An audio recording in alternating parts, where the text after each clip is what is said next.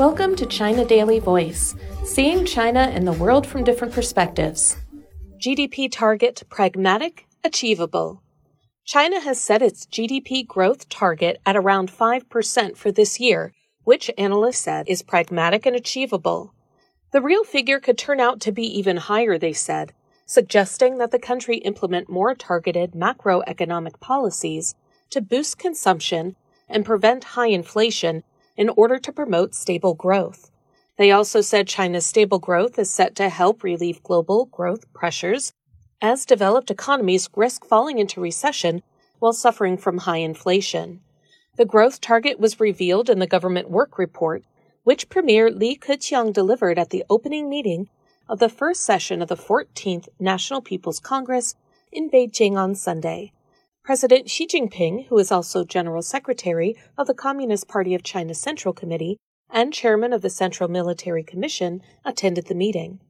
The report, which has been submitted to the top legislature for deliberation, suggested that China seek to push forward its modernization drive, promote high quality development, better balance COVID 19 prevention and social and economic development, comprehensively deepen reform and opening up, and vigorously boost market confidence.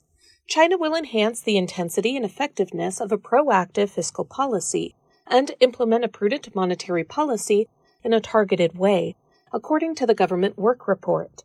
Apart from suggesting the GDP growth target for this year, the report also raised its projected deficit to GDP ratio to 3% and targeted an inflation rate of around 3%.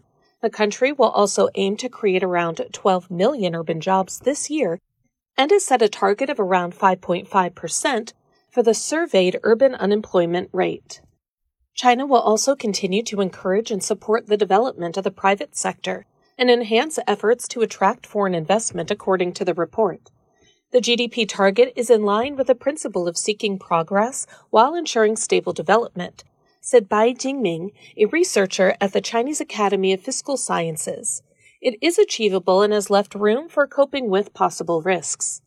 Compared with last year's GDP growth of 3%, this year's target is not high given the strong rebound of consumption and initial recovery of investment after the country further optimized its COVID 19 response policy in January, Bai said.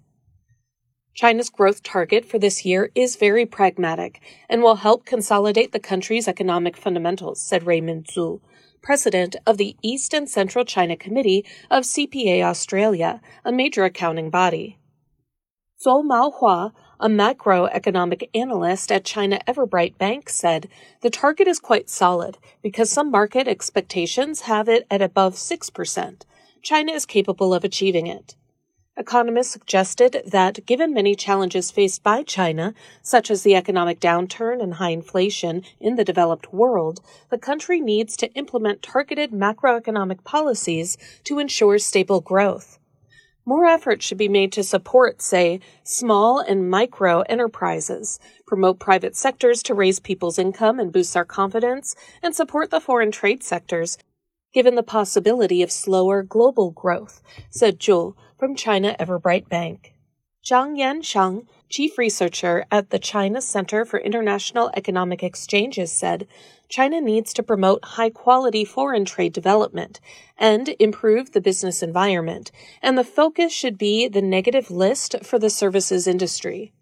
Given the expected weak global growth this year, it is also very important for China to stimulate domestic demand, he said.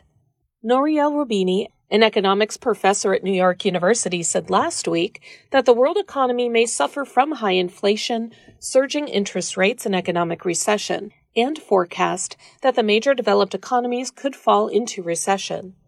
Against the backdrop of possible recession in developed economies, China's solid growth after optimizing COVID 19 policy this year will benefit the rest of the world, analysts said. The reintegration of the world's second largest economy in the world is bound to have a positive effect on global growth, John Edwards, the UK Trade Commissioner for China, said in an interview with China Daily's website. That's all for today. This is Stephanie, and for more news and analysis, buy the paper. Until next time.